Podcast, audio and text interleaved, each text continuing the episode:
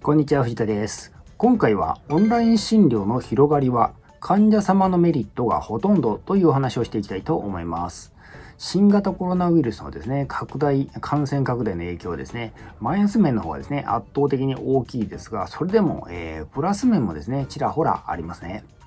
特に、えーこれまでですね、岩盤規制って言われていた分野にですね、えー強引に穴を開けてくれたケースがですね、いくつかあります。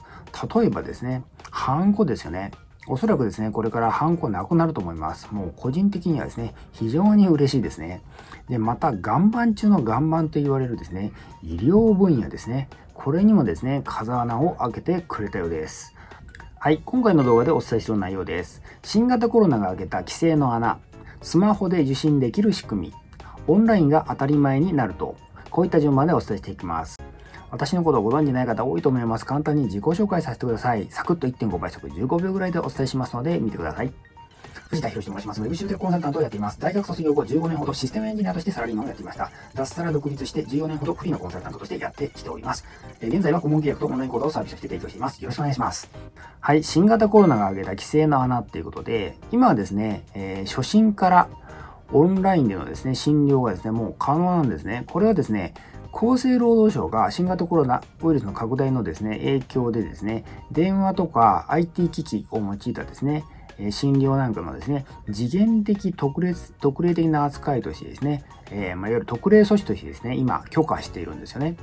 で、えー3月ごとに、3ヶ月ごとに見直しがあってですね、前回が8月6日にありました。で、その時にですね、4月から6月までの電話オンライン診療の実績が検証されたと。まあ、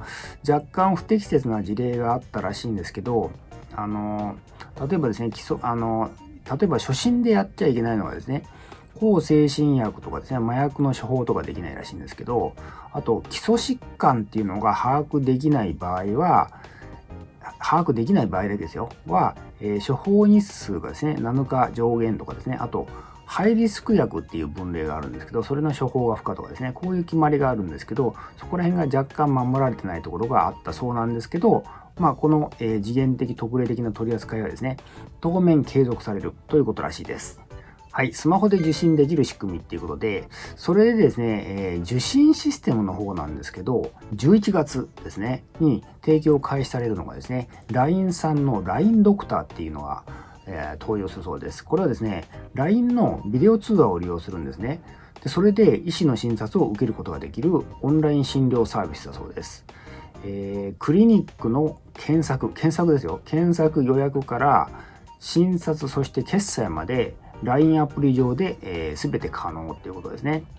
で、えー加えてですね、オンライン診療を利用するための追加手数料はですね、一切かからない。えーまあ、これはあの、お医者さん側の話ですね。で、ユーザー側は、えーまあ、当然のように診察費のみということだそうです。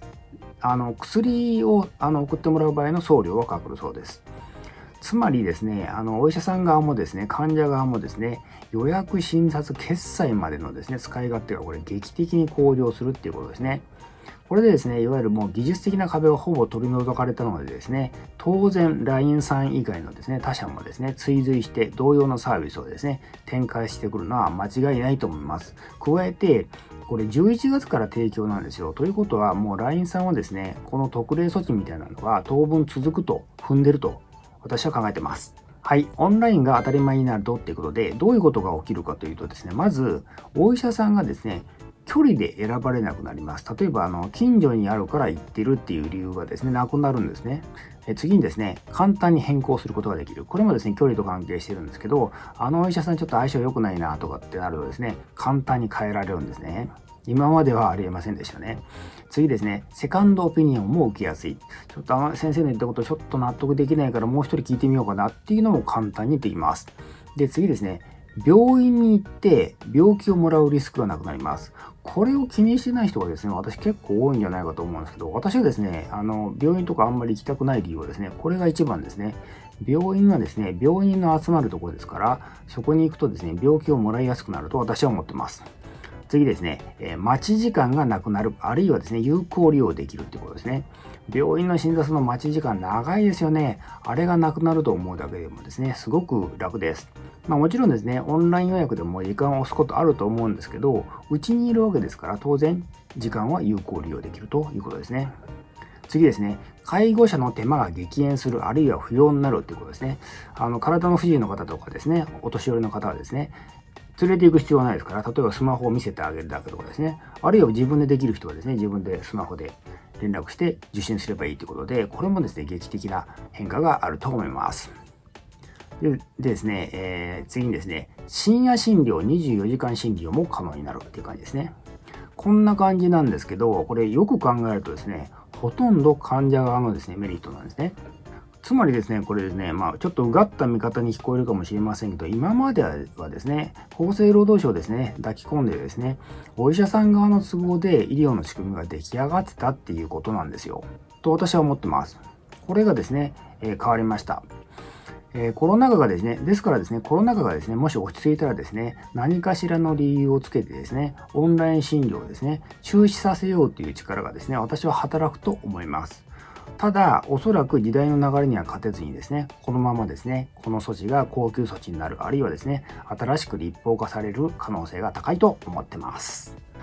それでは、お医者さん側のメリットっていうのはあるあるんでしょうかということで、えー、例えばですね、えー、私は開業医さんにあると思うんですけど、例えばオンライン特化のお医者さんとかですね、まあ、そこまでやらなくても、診察室、待合室がですね、不要になる、あるいはですね、極端に小規模化できる可能性がありますよね。まあ、オンライン特化っていうとですね、あの、ウーバーイーツでいうところのですね、ゴーストレストランみたいな感じなんですけど、こういうですね、あの、冗談みたいな話が現実になる可能性もあります。えこれにですね、AI 診療システム、まあ、特にですね、内科とかですけど、これが普及するとですね、自営の、まあ、開業医のですね、お客お医者さんはですね、診療科目をですね、容易に増やすことが可能になるんじゃないでしょうか。つまりですね、AI に診断をさせて、それを参考にして、えー、最終的には自分で診断をして、そして、えー、薬を処方すればいいっていう風な流れができるんじゃないかと。こういった時代がですね、新型コロナのおかげで加速して近づいてきたっていう感じですね。はい、副業への一言っていうことで、例えばですね、AI による診断システムが普及してくればですね、これをですね、さっきの LINE ドクターのようなシステムとの抱き合わせで、開業医に売り込むビジネスがですね、立ち上がると思います。で、このビジネスにですね、参入するにはですね、特に資格もスキルも必要ありませんよね。営業力だけでもできますし、ウェブでの集客展開も可能だと思います。まあ、何よりですね、参入障壁低いですし、えー、早い者勝ちのですね、典型的なパターンのビジネスですね。こういった感じでですね、技術革新と規制緩和にですね、目を光らせているとですね、ビジネスの目っていうのはですね、結構見つかるんですよね。こういう感じでですね、え、副業のネタなんていくらでも見つかると思うので、えー、ぜひアンテナを張ってみてはいかがでしょうか。はい、今回は以上になります。